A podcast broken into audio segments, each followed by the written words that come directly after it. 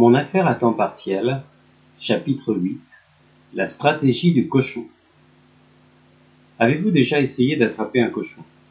Bien sûr, me direz-vous. Trêve de plaisanterie. Je puis vous assurer que si vous essayez un jour d'en attraper un par la queue, il va s'évertuer à fuir. Par contre, si vous repoussez son groin, il va s'avancer vers vous. Dans notre activité, c'est le même principe. Loin de moi l'idée de nous comparer à des cochons, le réflexe est néanmoins le même chez les humains. Si vous affichez une attitude trop commerciale pour vendre votre activité, c'est perdu. L'explication est logique. Il ne s'agit pas à proprement parler d'une affaire purement commerciale, mais plutôt d'une activité relative à la communication. Vous devez conserver un état d'esprit d'offrant vis-à-vis de votre interlocuteur.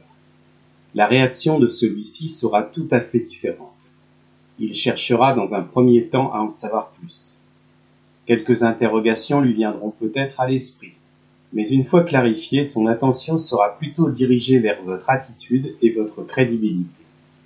Ensuite, s'il est réellement à la recherche d'un changement ou d'une amélioration de ses conditions de vie actuelles, il commencera à se vendre lui-même pour pouvoir adhérer au groupe.